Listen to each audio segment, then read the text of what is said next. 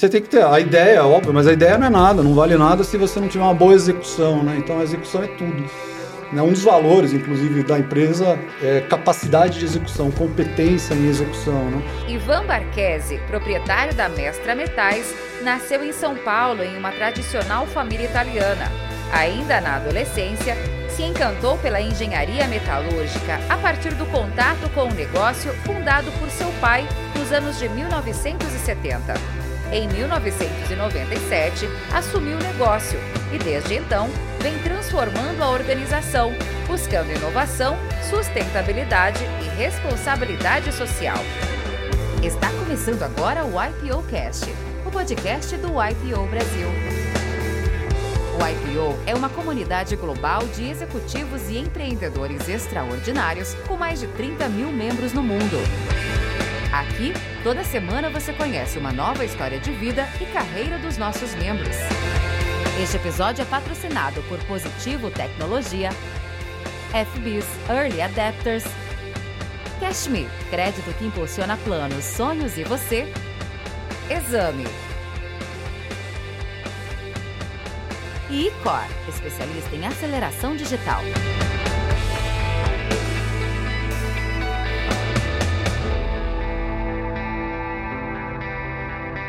Prazer estarmos aqui com você. Mais um IPO Cast. Hoje com a, inaugurando uma parceria com a Rossana, nossa querida YPOer, primeira dupla que fazemos juntos aqui, né, Rossana? É, no podcast, né? Em outras oportunidades a gente já fez também, né, Ventura? Uhum. Não, é um prazer, é a minha segunda edição. A primeira eu gravei com o Duane e a Flávia, então ótimo inaugurar aqui com você hoje. Obrigada pelo convite. Prazer estarmos juntos.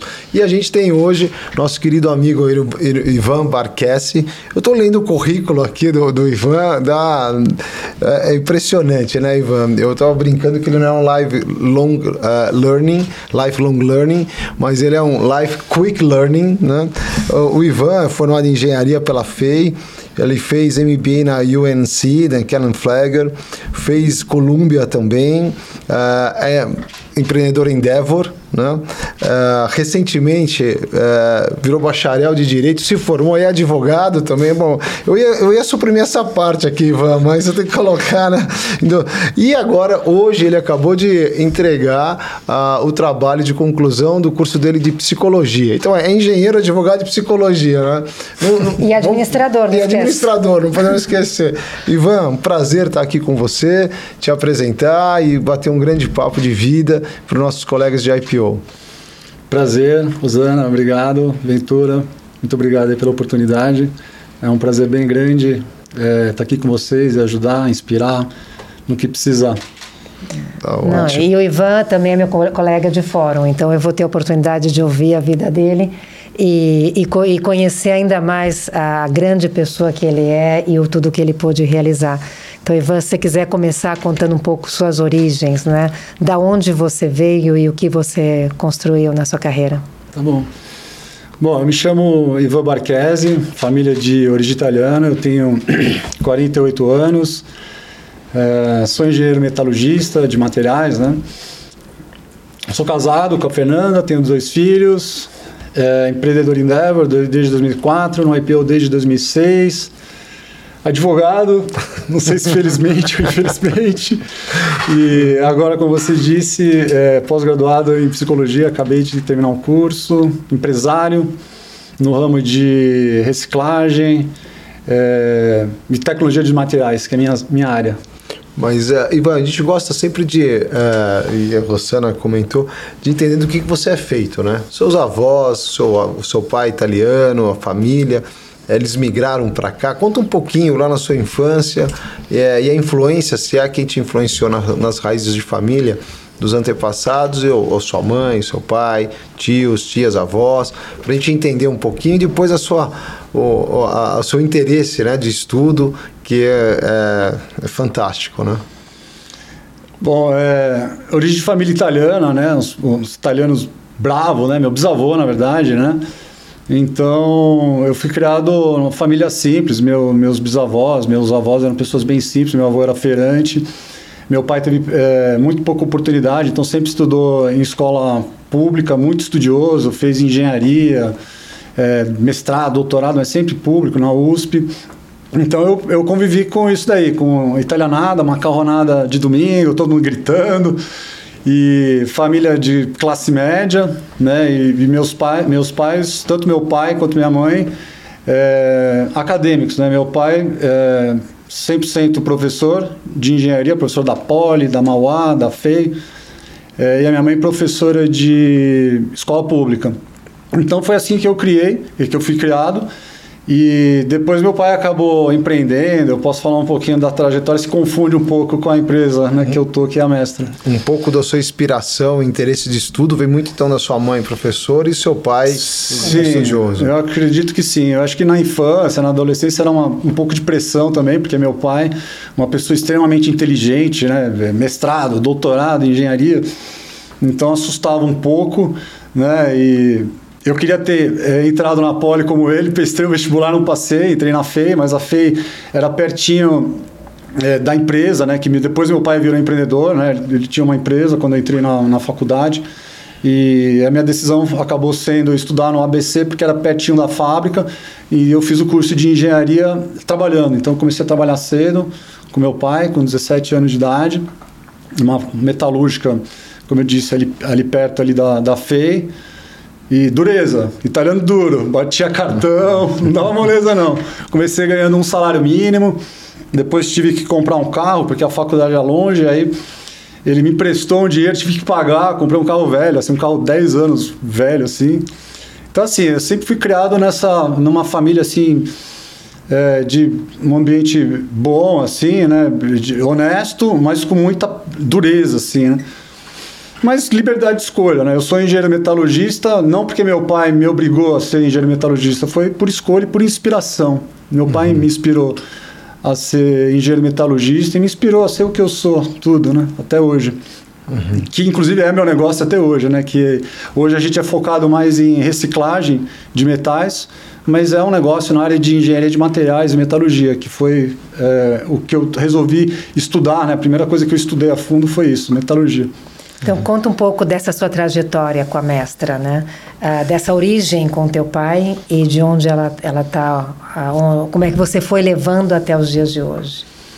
Sim, é, a mestra foi fundada pelo meu pai, Eduardo Barquese, é, ainda vivo, tá, vai fazer 79 anos, em 1977, né? Então, uma empresa é, de engenharia muito técnica, pequena, ele não tinha grandes ambições como empresário, mas tocou a empresa de 1977 até 97. E eu comecei a trabalhar lá em 92. E negócio de, de metais, ele fazia é, materiais para soldagem, né? solda que é utilizada em plataforma de petróleo, que o Brasil estava é, se desenvolvendo bastante naquela época, Petrobras, tal, então ele desenvolveu lá um, um metal, né? que, um pó metálico que era muito utilizado para fazer solda, né? Então, uma coisa nova ali, mas muito nichada, uma empresa pequena, mas organizadinha. Então, me deu bastante é, estabilidade, né? Assim, classe média, sem grandes recursos, mas mas diferente do meu pai, eu estudei em escola, é, escola privada, né? Então, a gente teve uma, eu tive uma infância, uma adolescência bastante é, equilibrada, né? Por conta é, da empresa que meu pai é, conseguia equilibrar bastante. Mas era uma empresa pequena. Né? Então, quando ele saiu em 97, que eu estava me formando, e a minha irmã me acompanhou nessa trajetória durante um tempo, a gente queria crescer, né? empreender, vamos conquistar o mundo. Né? Na época a empresa ali tinha seus 10, 15 funcionários, era um faturamento pequeno, acho que faturava um milhão de dólares ano. Aí começou a dar certo, o negócio começou a crescer. Meu pai é, saiu completamente do negócio, né? Deu bastante liberdade para mim e para minha irmã. Eu tinha 22, 20, 23 anos de idade. A minha irmã, 25. Então, dois jovenzinhos ali, mas com um pouco de experiência, que eu já trabalhava um tempo na empresa. E isso ajudou. E meu pai saiu, foi morar na Itália com a minha mãe. Então, foi, foi bem divertido, assim. A gente é, tocar o negócio, e começou a crescer bastante, a gente começou a internacionalizar o negócio, comecei a entrar em outros segmentos que a empresa não atuava. Teve, teve a abertura é, da China, né? então aqueles produtos que meu pai fazia que na década de 70, o Brasil muito fechado, era um diferencial, né? na década de 90 já não era um diferencial, então a gente tinha que inovar, criar coisas novas. E era aquilo que eu estava disposto a fazer, né? inovar, criar coisas novas. E o que eu escolhi foi a reciclagem que era uma coisa que meu pai odiava. mas ele já estava fora da empresa, porque reciclagem, né, na década de 90 já existia, mas era uma coisa de sucateiro, né? Então tinha é, muito preconceito, né? Tipo, mexer com ferro velho. Tá? E, e, a lata de alumínio estava começando no Brasil e eu me interessei muito por isso, por isso, né? Então eu estudei no final do meu curso de engenharia, eu estudei bastante sobre reciclagem de lata de alumínio. E demorou um tempo, né, para eu desenvolver esses processos e hoje é o que a gente faz, né? Cresceu em 2004 eu entrei é, na Endeavor, a empresa já tinha crescido aí umas 10 vezes o faturamento a gente já estava é, começando a fazer negócios fora, estava começando a desenhar uma operação que eu tive na China, né? Eu cheguei a ter fábrica na China também, uhum. em 2008. Então foi assim. Né? Conta, conta um pouquinho dessa. Dessa experiência. Em, né? em 2008 você chegou a ter fábrica na China, é isso? Ivan? Sim, então vamos então, lá, então, cronologia. Então, vamos, né? lá. Antes da tempo. abertura, praticamente, o né, assim, da China tá abrindo ali o mercado dela, você estava lá com, com fábrica. Conta um pouquinho dessa Sim, história. Sim, então. Gente. É, quando acho que eu já estava lá na Endeavor em 2004, empresa crescendo, e eu me relacionava muito com a China, né? A primeira vez que eu fui para a China foi logo quando eu assumi a empresa, né? Quando ninguém ia para a China. Foi uma aventura incrível. Em 1997, 98. E eu eu estava buscando matéria-prima, né? Mais especificamente, eu estava produzindo umas ligas novas, né? De manganês e eu trazia, estava tentando trazer esse manganês da China, que é um grande produtor. Aí eu fui para África, fiz uma escala na África do Sul, que lá também tem manganês. É... Na ida eu tomei um não, o cara falou assim: não vou vender para você, que eu não te conheço. Aí fui para a China, foi uma viagem fantástica, mas os caras queriam vender o manganês para mim, mas eu tinha que pagar à vista, não tinha dinheiro para isso. Durante essa viagem da China, eu voltei para a África, mandei, acho que na época já tinha e-mail, nem lembro, mas eu me, eu me contactei de novo com o cara da África, voltei para a África na volta, combinei com um cliente grande é, nosso de, de alumínio, de ele mandar uma carta assim, de recomendação. Aí quando ele leu essa carta de recomendação de uma empresa grande, né, uma empresa chamada Alcan, é, esse cara ficou impressionado, né, que eu, eu tinha um bom relacionamento na Alcan, ele queria vender o produto dele, então a África que acabou me dando crédito para comprar a matéria-prima. Me deu 180 dias para pagar. Uhum. E com isso eu comecei a alavancar a empresa, a empresa cresceu um monte e eu fiquei fascinado com China. Queria porque queria o chinês. Aí quando a gente começou a gerar caixa para comprar à vista, eu comecei a comprar à vista dos chineses, porque era até mais barato, né? Mas a empresa no primeiro momento não tinha caixa. Foi assim que começou a China. Fiquei muito amigo do meu fornecedor chinês, um super empreendedor. É, e aí a gente vinha conversando, todo ano eu ia para a China, na verdade eu ia três, quatro vezes por ano é, para a China, né, desde do começo da década, 2000, 2000, eu ia sempre. Aí em 2004 a gente começou a falar em ser sócio, né, e aí em 2008 saiu uma joint venture e eu montei é, uma empresa junto com ele, onde ele tinha matéria-prima, eu tinha um produto de mais tecnologia, uma liga de manganês, a gente se juntou, eu montei a fábrica e foi uma diversão enorme, fiquei lá uns dois anos, mas foi um fracasso. Não deu certo, né? Mas eu foi uma aventura uma incrível. Eu tive que vender a empresa, sair, mas assim, foi um aprendizado enorme. Eu lembro que você me contou um pouco como é que foi a montagem dessa fábrica. Você Sim. chegou lá e era. Conta um pouquinho aqui a característica, porque China em 2004, 2000, a gente está falando de uma China antes dessa, dessa mudança, transformação, né? Então, quando você foi numa fábrica, o que, que era, lembra? É. Putz, lembro muito, né? Eu, eu até eu cheguei a morar na China até. Fiquei, eu não morava na China, eu ficava em Hong Kong pegando avião, porque o negócio era muito precário. A fábrica ficava três horas de voo de Hong Kong no interiorzão da China, uma coisa extremamente precária. Impressionante, assim, a precariedade, a pobreza, muito pobre. Você uma ideia, assim, alguns lugares da China naquela época, hoje eu acho que isso não, não deve ter mais, mas no interior eles, eles faziam escambo, assim, o cara levava saco de arroz, trocava por um outro negócio, porco. Era assim, era medieval o negócio, mas tinha as minas de manganês ali, super é, eficientes né, e ricas. E, e aí, quando a gente desenhou para montar um negócio, né, aí o chinês. É, eu perguntei para o chinês é, qual o investimento, o que, que, que, você precisa? Eu falei assim: não, a gente traz o conhecimento que você tem, né, da, da tecnologia que você tem para fazer essas é, ligas e talvez o equipamento, porque acho que é um equipamento muito específico. Então, assim, na verdade, eu investi com equipamento e o resto, você assim, deixa o resto comigo. é, eu vou arrumar é, investimento aqui com o governo chinês. A única coisa que talvez você vai precisar é, é, é, um almoço com os chineses, né? Que na verdade eram os chineses é, do partido, né? É, explicando, né? E, e, uma entrevista, né? É, precisa sair na imprensa, tal. Né? E aí quando ele montou a fábrica, né? Eu explicando que tinha montar, eu expatriei um brasileiro chinês do Brasil para lá. E esse cara, eu ficava indo e vindo, indo e vindo, porque eu tinha uns negócios aqui, né? Eu tinha. A, a empresa já era maior, né? A gente saiu lá do ABC, já estava com fábrica em, em Taubaté. Então eu ficava indo e vindo, eu tinha que tocar um negócio aqui, não tinha CEO, presidente, então eu tinha que tocar um negócio aqui e o crescimento na China, né? o início da operação. Aí quando eu cheguei lá, fiquei impressionado, né? É, a fábrica pronta, e ele arrumou uma área enorme lá, é, de, puta, eu precisava de, sei lá, 5 mil, 5 mil metros quadrados, o cara arrumou um um prédio lá de 30 mil metros quadrados, um negócio gigante. É, e tava lá a imprensa local para fazer entrevista. e eu dei a entrevista. Preciso até procurar esse vídeo, não sei onde está, mas a entrevista é engraçada, porque eu falando em inglês, né? E o, o repórter não entendia nada, então o, o meu funcionário que falava chinês e inglês, é, tra, traduzindo, né? E aí traduziram e saíram lá na TV local. Tá? É engraçado que eles fizeram a dublagem. Então eu falando ali parece que eu tô falando chinês. E, e aí o, o governo local lá ficou super é, entusiasmado, né? Porque era um lugar pobre, né? Então estava gerando né, know-how, tecnologia de materiais, que é o que eu faço até hoje, né? E para gerar histórias lá dentro, né? Inspirar, né? O chinês é muito empreendedor, é impressionante, assim. e cara... por que que não deu certo, Ivan? O que que aconteceu para... Porque é muito complexo, né? Assim, de novo, né? Eu acabei fazendo direito muito velho, né? Não sabia nada, né? De legislação chinesa, direito tributário chinês, era muito complexo, tanto é que...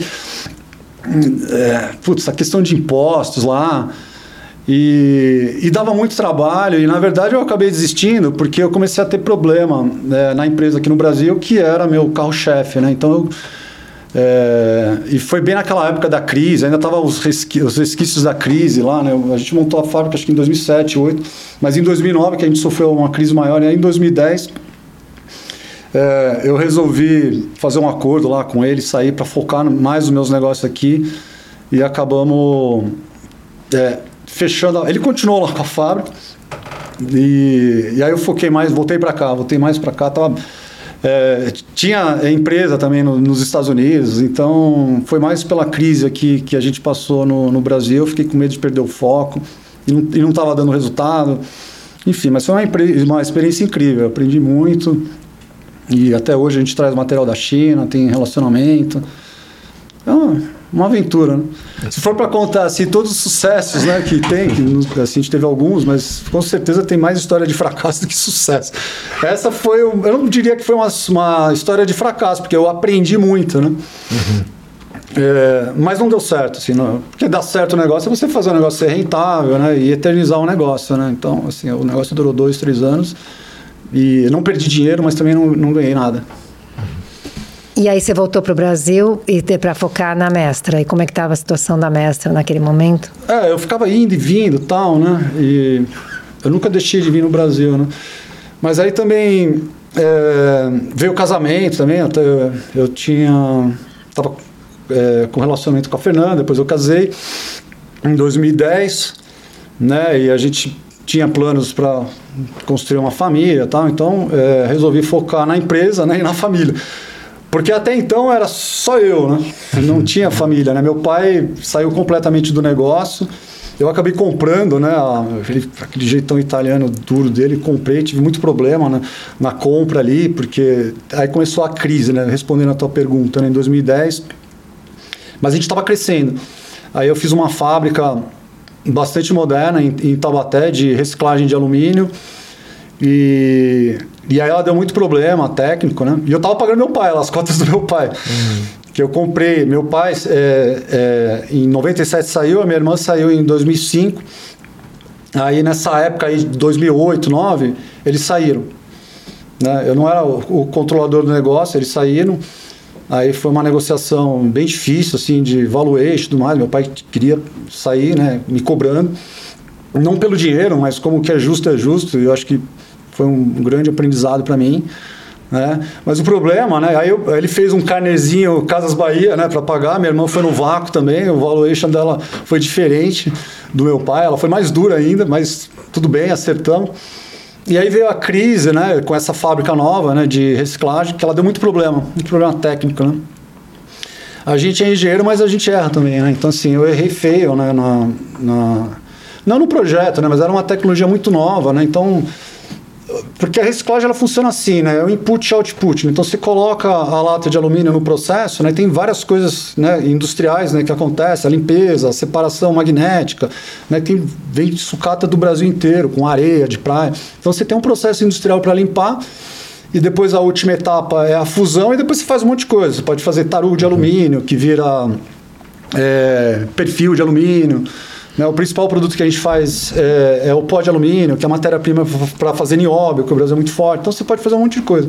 Então eu montei uma fábrica para fazer é, esses produtos, né? reciclagem de alumínio.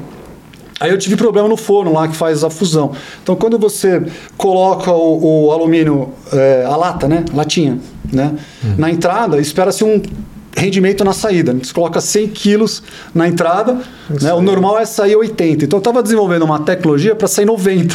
Uhum. Ou seja, né? Sim, é um ganho Uma tecnologia né? melhor, né? Uhum. E assim, em alguns lugares do mundo eles já estavam fazendo essa tecnologia.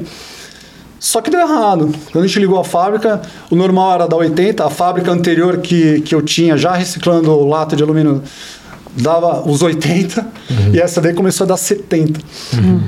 Muito talvez, Rosana, assim, de estar tá na China e não ter estruturado a empresa, sabe? Eu não tinha um CEO, não tinha um executivo forte ali para me ajudar, não tinha sócio, eu era sozinho, não tinha nem mais a minha irmã, não tinha meu pai. Então, tudo eu ali, você entendeu? Então, acho que isso foi um erro, né?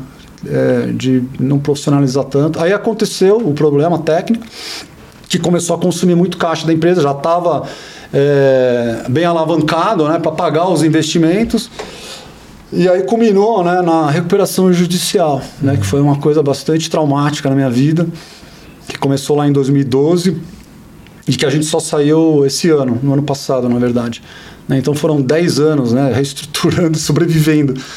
Né? E graças a Deus agora estamos bem melhor, fazendo um monte de outras coisas, mas Basicamente foi isso. Aí que veio o interesse para fazer direito? Eu comecei é, direito, estudar direito e se tornar eu, advogado. Falou, já sei sair da recuperação, né? Ou você fez um mestrado, né? Cara, me desculpa, você é meu amigo, você é advogado, mas eu sempre odiei advogado, cara. Eu tinha pavor de advogado. Eu, eu, e, mas não deveria ter, cara. Que os, advogados, que os advogados não CEO. O senhor também não gosta de advogado. ah, você é um advogado CEO, tá bom. É, então, em vez de me aproximar, né? Porque eu acho que o mundo é feito de conexão e cooperação, sim, né? Sim. Então eu me afastava demais, né, da área jurídica, não gostava, era muito engenheirão, ah. assim, sabe? Uhum. Aí eu comecei a aprender na RJ, né, que não, eu preciso me conectar com esses caras. Aí comecei a me interessar pelo tema, né, ler um pouco. Não tinha tempo para estudar nessa época, né, então eu não fiz é, direito uhum. durante o processo de recuperação. Eu comecei a fazer direito em 2016, uhum. né, a empresa entrou em RJ no, no, começo de 2013. Depois de três anos a empresa já estava melhor, eu tinha mais tempo, né? Aí foi arrumar tempo, aí eu comecei a estudar direito.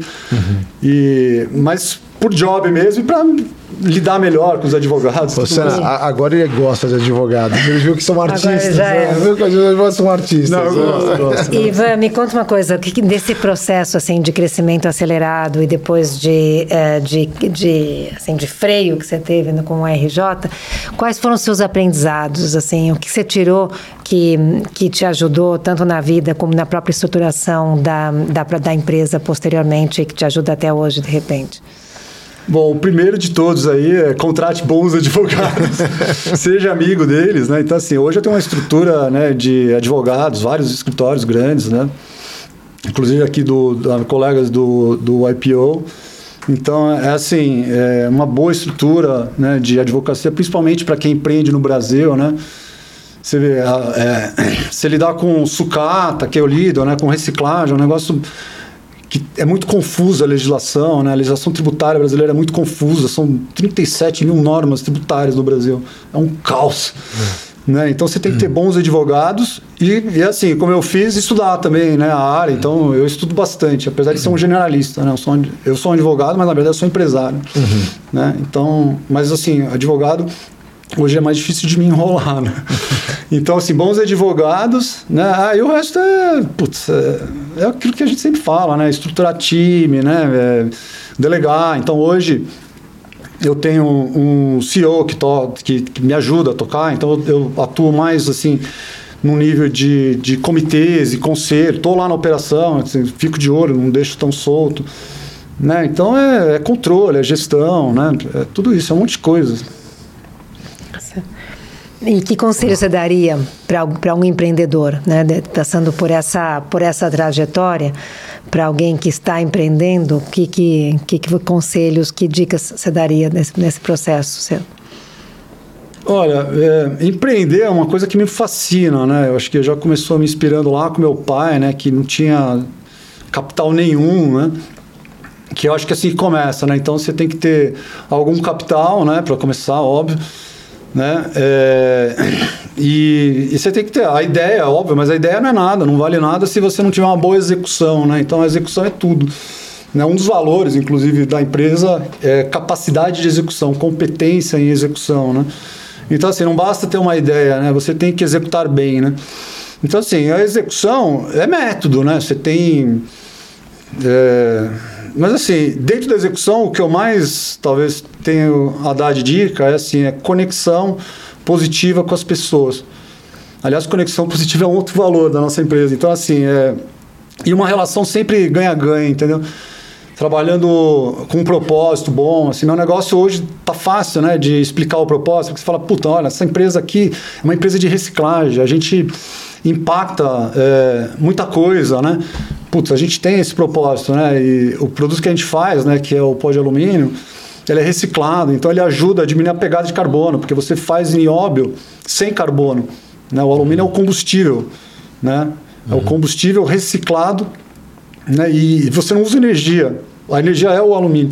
Então é uma, é uma história legal para você contar e é real né? E, pô, se hoje em dia se falar, né, que você tem um produto, produto, né? Porque essa questão, né, ESG, né, de, de climática, né, você pode fazer, puta, vamos é, eletrificar os processos, como a gente está eletrificando os fornos da empresa, né?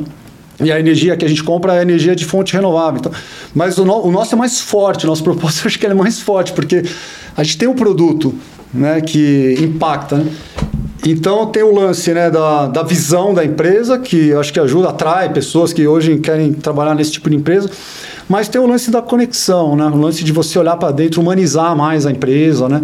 procurar entender o propósito das pessoas. Né? Não colocar o propósito da empresa goela abaixo, porque às vezes o propósito é, da empresa não está conectado com o propósito individual nele, dele. Né? Então, e se você começa a perguntar para as pessoas que trabalham na tua empresa, né, qual que é o teu propósito? Eu sempre faço essa pergunta, de vida.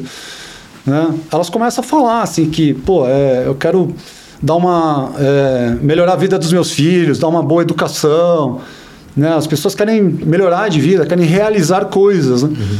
Então, um bom sistema de gestão olha né, para dentro, para o lado humano também, conecta o propósito. Fala assim, olha, então a nossa, a nossa empresa é, quer fazer produtos que impactam positivo o mundo, né? E para isso a gente precisa dar resultado, né? Então, puta, vamos junto aí, porque pô, você pode construir um plano de carreira. Né? A gente usa muita, muitas é, ferramentas assim que acho que funciona bem, tipo One on One, que é uma ferramenta onde você conversa né, com sentimento, né? Uhum. Eu, a gente, eu, eu, eu, trago muito essa ferramenta de fórum que a gente tem, né, de explorar o sentimento, né? A gente usa bastante, né? A gente tem é, o business partner dentro da empresa que conversa, né, para entender como é que está a jornada, né, do colaborador dentro da empresa. Então é o lance de você conectar tudo, né? Conectar né, com o planeta, né? Que o nosso negócio é voltado para isso, né, com o meio ambiente, o produto é isso, com o cliente, que obviamente meu cliente é um cliente de commodity, né? Então a gente vende alumínio, então ele quer preço, então você tem que melhorar a eficiência, né? Para ter preço bom, né? Então você tem que estar conectado com isso aí, preço competitivo, né? No final do dia é tudo conexão, né? Conectar com onde você está. A gente está em cidades menores ali, é, em, em, Taubaté, então conectar com, com os locais, né? Com trabalhos sociais, né? Então quando as pessoas começam a ver isso daí, elas começam a querer é, te ajudar, né? Cooperar Uhum. Por propósito também, não só uhum. por bônus, salário. Claro que isso tem lá, né? Tem, agora a gente está criando um, pro, um, programa de partnership, onde o pessoal vai, vai poder ter a opção de ser sócio. Então tem todas essas ferramentas. Mas é mais do que isso. Né? Acho que você tem que focar no propósito. Né? Não, e o que você está comentando, né, toda a parte de reciclagem eh, e a forma como você estruturou o negócio, ele trabalha muito com o econômico, com o social e com o ambiental, né? Então você consegue ter um, um que eles chamam de eh, triple bottom line, né, que é profit, planet people.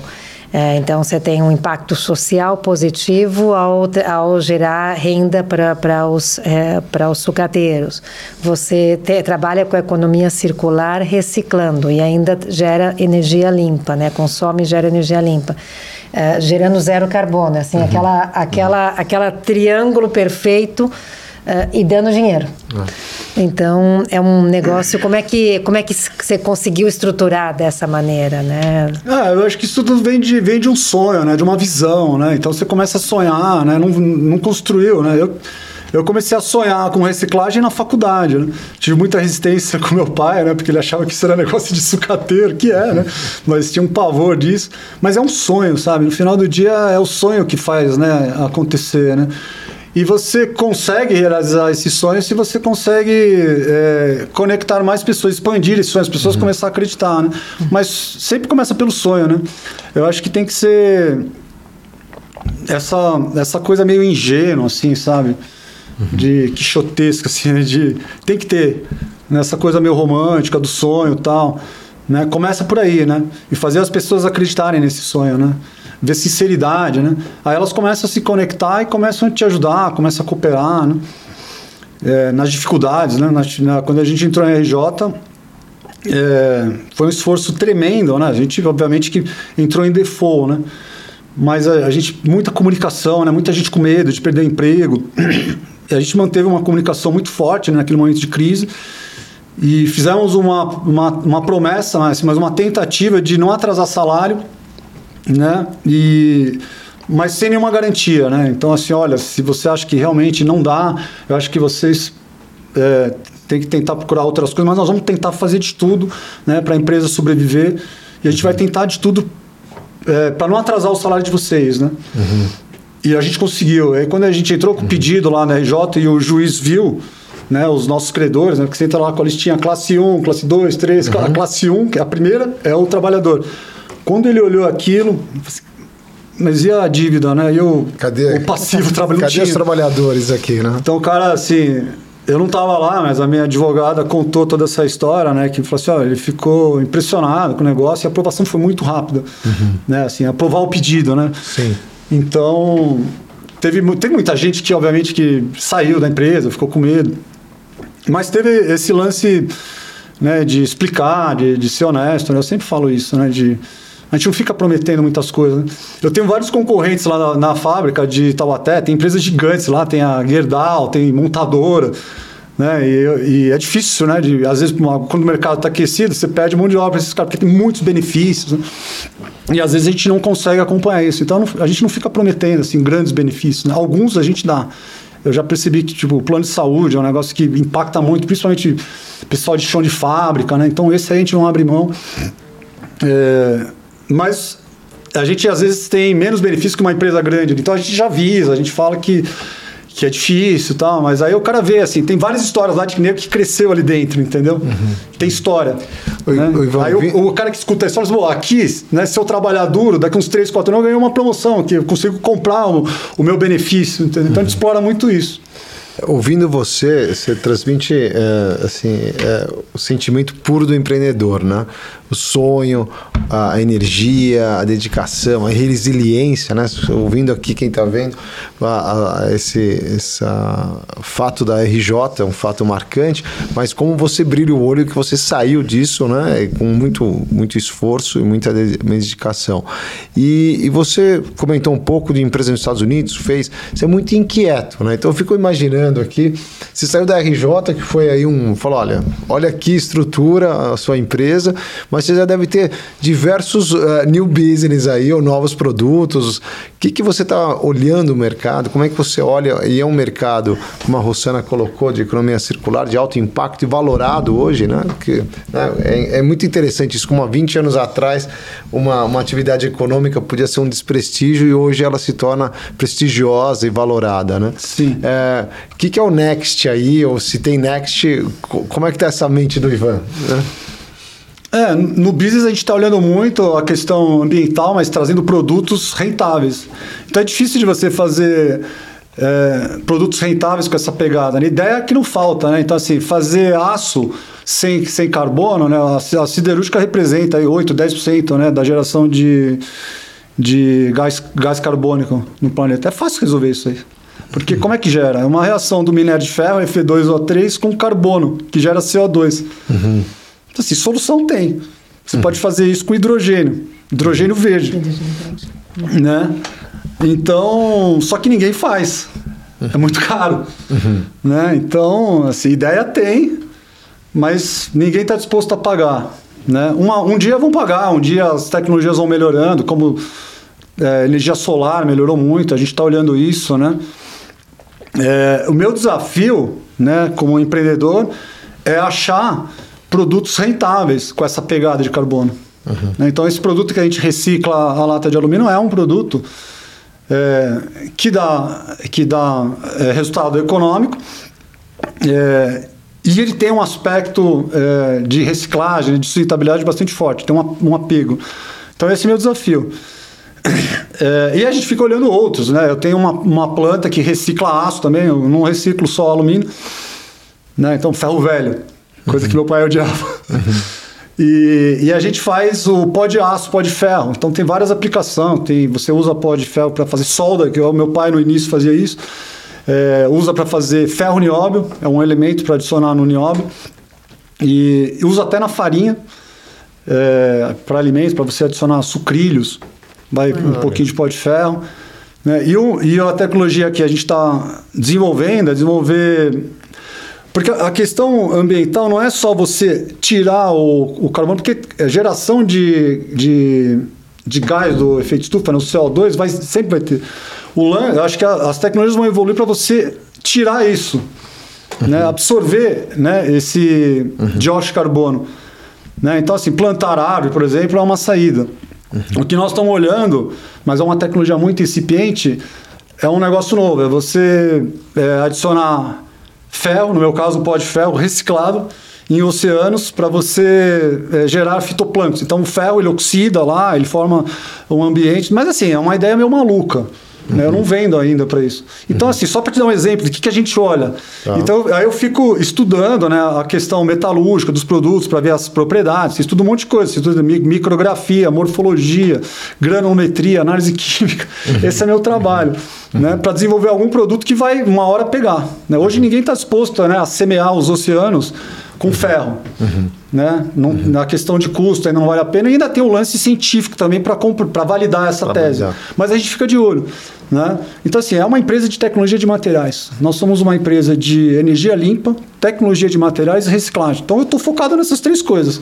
É. Né? Então, eu fico olhando tecnologia. Essa que eu te contei do fitoplanta é uma, eu não sei, é uma ideia meio maluca que tem vários cientistas estudando isso, inclusive, uhum. e se der certo, putz. Mas tem outras. Uma delas é a impressão 3D metálica que a gente está olhando.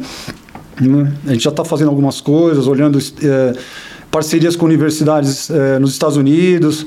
Né? A matéria-prima para impressão metálica são pós-metálicos. São os pós. Né? Uma delas é o titânio, que você usa para prótese, por exemplo. A gente está olhando isso e você consegue fazer é, essa liga reciclando chapa de avião, por exemplo.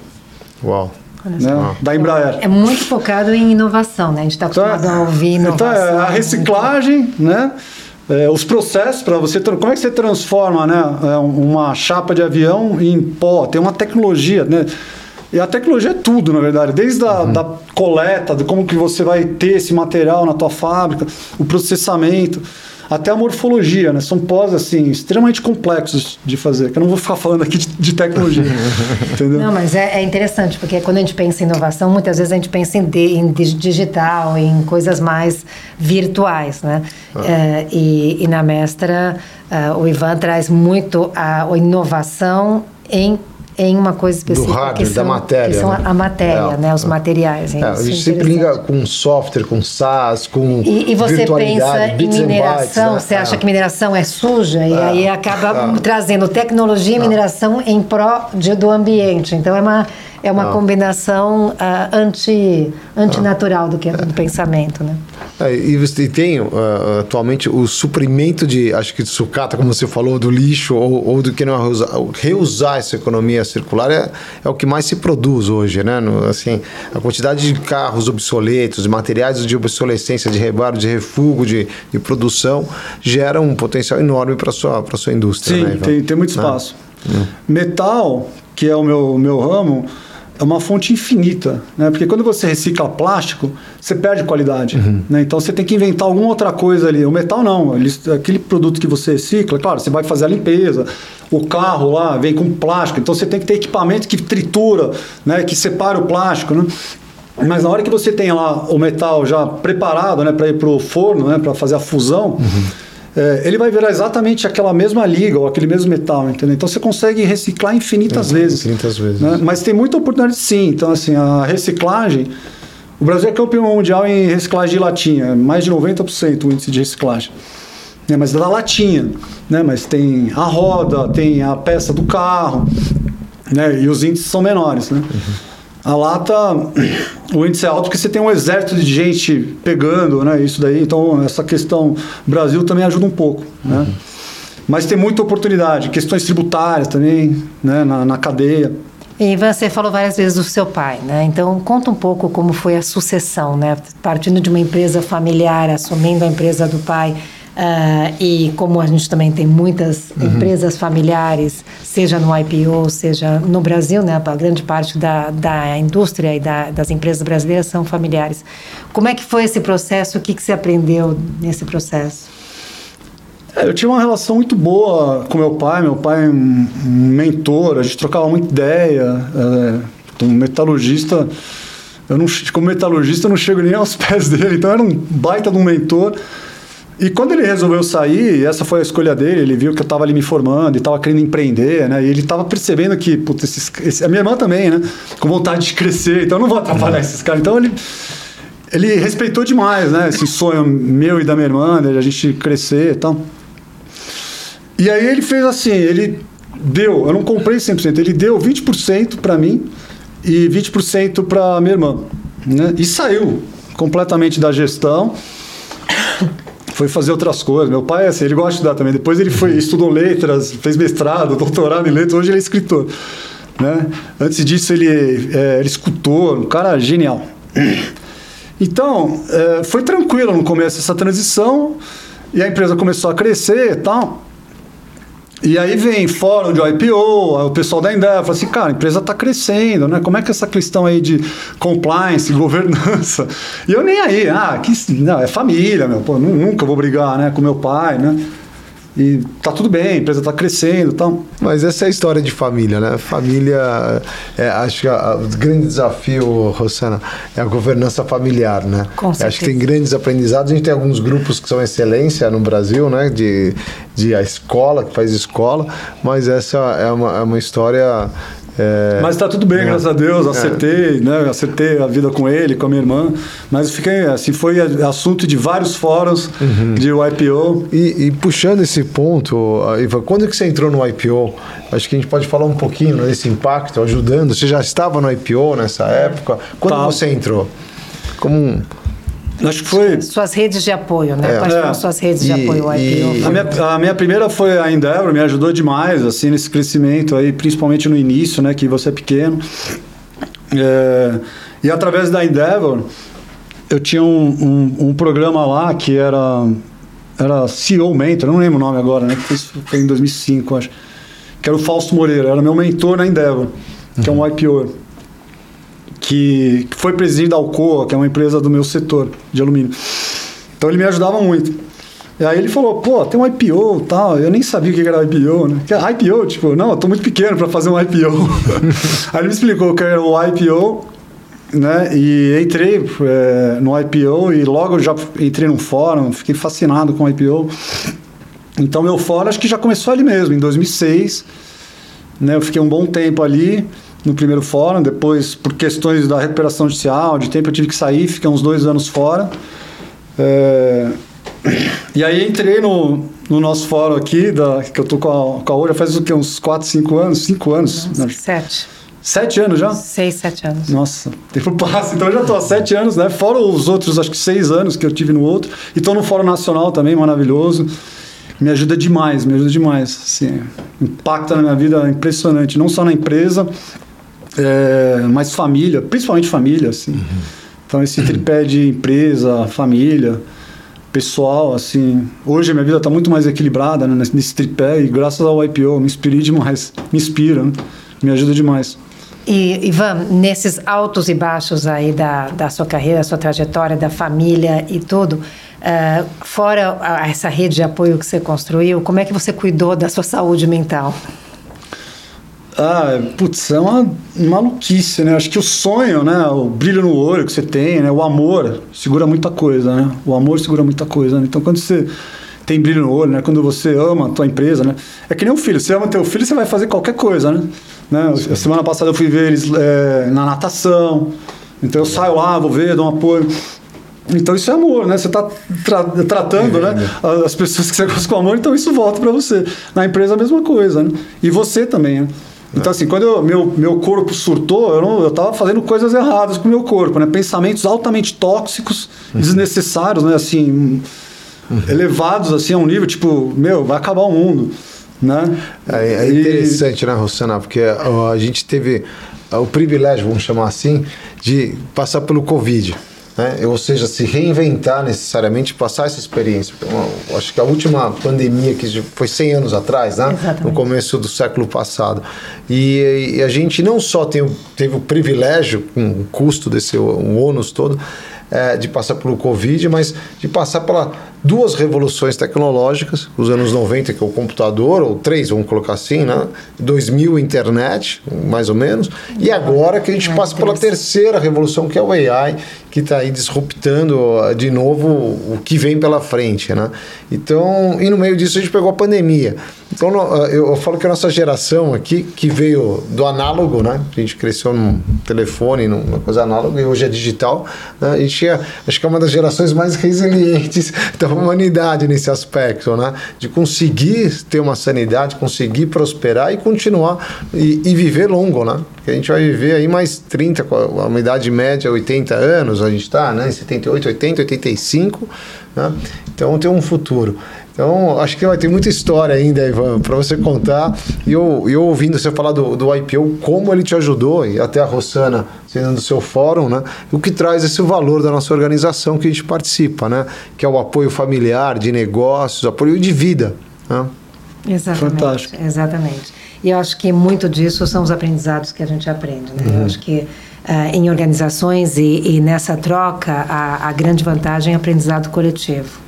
Não é o que os RHs dizem, né? Você aprende 10% no acadêmico, apesar do Ivan já ter multiplicado esse 10 pela raiz a, a, a cúbica, né? Exponencial, né? é, né? Exponencial. É, mas é, 30% você aprende uns dos uhum. outros. E, e eu uhum. acho que esse podcast, os nossos fóruns, uh, esses ambientes em que a gente consegue conhecer a, das experiências de cada uma, do, dos altos e dos baixos. O Ivan está sendo super aberto em contar os grandes altos, porque ele construiu uma empresa fantástica, e os percalços que ele teve no caminho, né? E os aprendizados. E a gente aprende muito uns dos outros. Então é uma experiência única. Ótimo. Olha, Ivan, muito bom estar aqui com você, Rossana. A gente vai chegando aqui nos nossos minutos finais. A gente tem um hábito aqui no YPOcast de presentear os nossos convidados com um livro. Eu não sei se você já leu esse ou não. Nossa. E você está pensando sempre em inovação. Isso aqui é o Startup Nation. Fala sobre Israel, os vetores estratégicos de Israel que levam a ele ser é, o metro quadrado do mundo com maior inovação, maior lançamento de startups de, de sucesso. Então aqui tem diversos vetores, a característica é, territorial de Israel, do povo, da cultura judaica, como ele uniu é, elementos para propiciar o Startup Nation. Então espero que você goste, que você não deu ainda. Para um grande aqui, empreendedor. Não, né? Então Obrigado. fica aqui. Obrigada pela presença, Ivan. Eu, eu agradeço, Rosana, aqui o IPO Cast com você, por favor. Veja, e, e um prazer estar com o Ivan. Uh, vendo os próximos capítulos aqui. Ele deve se formar mais em duas profissões daqui a pouco. antes, é. antes, dos 60 anos, eu acho, viu, pessoal? É, dizem que a gente vai chegar aos 100, né? Eu estava ouvindo uma palestra que, que dizia que a gente vai ter 10 carreiras uhum. até, até chegar aos 100. O Ivan já vai pela metade. É, ele vai. Ele tá seguindo fiel. Olha. Tá ótimo. Obrigada, viu, Ivan? Joia, obrigado. Obrigada, Ventura. Obrigado deixe de escutar os outros episódios do YPO Cast, disponível em todas as plataformas de streaming.